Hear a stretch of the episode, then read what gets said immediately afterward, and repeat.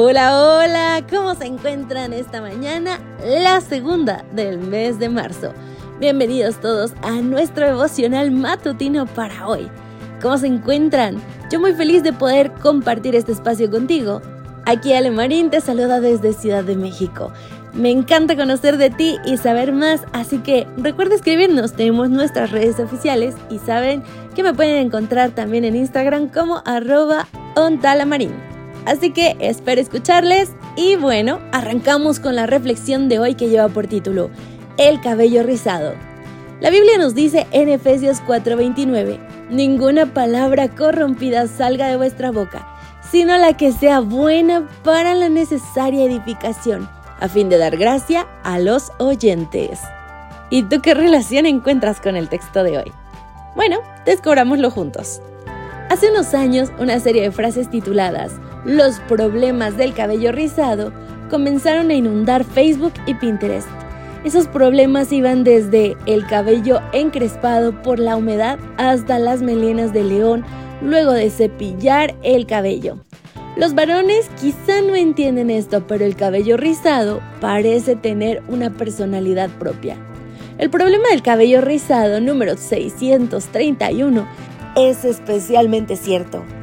Una vez que te ataste el cabello en una cola de caballo, te comprometiste a ese estilo durante el resto del día. Incluso muchas chicas con cabello lacio pueden atestiguar a esto. Una vez me desaté el cabello mientras trabajaba como voluntaria en la escuela bíblica de vacaciones. Podía ver cómo el cabello me caía voluminoso sobre los hombros y me sentí muy sofisticada.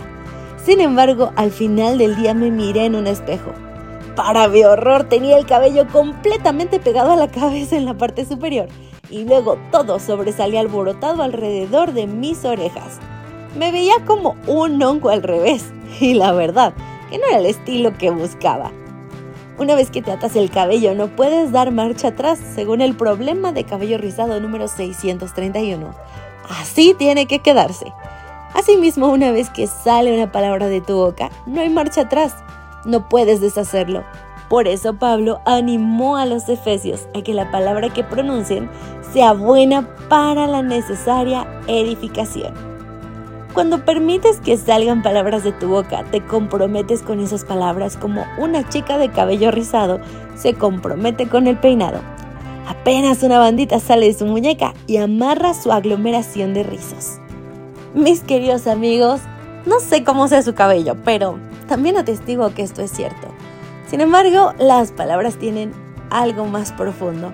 Llegan muchas veces al corazón de la gente y cuando tú las dices pueden edificar o pueden destruir, pueden afirmar o pueden causar un daño profundo.